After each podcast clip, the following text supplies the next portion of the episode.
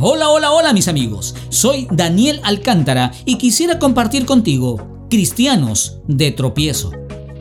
Juan capítulo 10 versículo 10 dice, Ay del mundo por los tropiezos, porque es necesario que vengan tropiezos. Pero ay de aquel hombre por quien viene el tropiezo.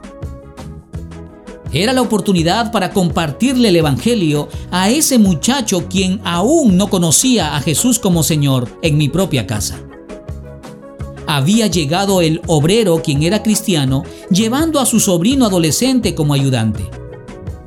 Como era mi día libre, pasé con ellos toda la tarde y quise aprovechar la oportunidad para compartir la palabra de Dios con aquel muchacho. Empezamos hablando de fútbol y luego llevé la conversación a las cosas espirituales. No pude creer que la mayor oposición la recibí del hermano que del joven ayudante. Apenas le pregunté al muchacho si quería ir a la reunión de adolescentes, el hermano contestó, no puede porque vive lejos. Lo miré y seguí hablándole al muchacho. ¿Te gustaría participar de las reuniones juveniles en mi casa los sábados? Y el hermano volvió a contestar, él estudia los sábados y le va a ser difícil.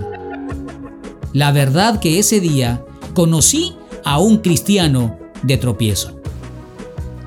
A veces como cristianos desanimamos a quienes desean oír la palabra de Dios o quizás no apoyamos a la evangelización. De alguna u otra forma no permitimos que otros lo puedan hacer con libertad. En vez de ser cristianos que bendicen, nos convertimos en cristianos de tropiezo.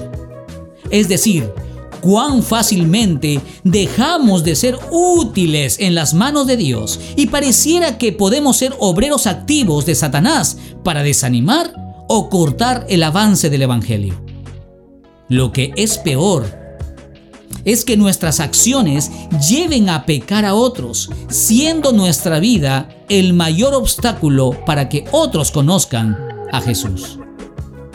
Hoy es un buen día para evaluar nuestra vida. ¿Hay algo en mí que puede ser un obstáculo para que otros conozcan del amor de Dios? Debemos hacer algo al respecto. Debemos recordar que un cristiano pasivo en la obra de Dios será un obrero activo para el plan del enemigo. Gracias por escucharme. Será hasta la próxima que Dios te bendiga.